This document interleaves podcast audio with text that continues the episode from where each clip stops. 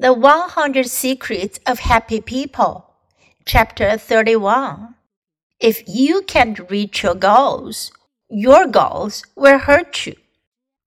People who cannot attain their goals become consumed with disappointment. You must let your goals evolve with your life circumstances.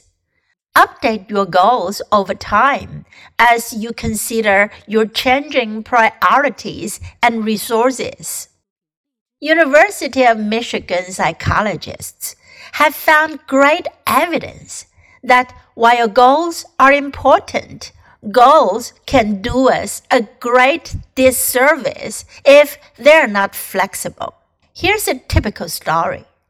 Jimmy proposed to his girlfriend when he was only 18. She accepted, and they were married a year later. At the time, Jimmy promised that he would buy them a house before he turned 24. Jimmy took the first in a series of jobs. None of them paid very well. Jimmy and his bride lived in a modest but comfortable apartment. As the clock ticked on, though, Jimmy saved as much as he could, got down payment money from his parents, and eked out a mortgage approval. Jimmy and his wife moved in, and then they celebrated. The payments were more than he could afford, though. Soon he took on a second job. It wasn't enough. Jimmy took another part time job his third.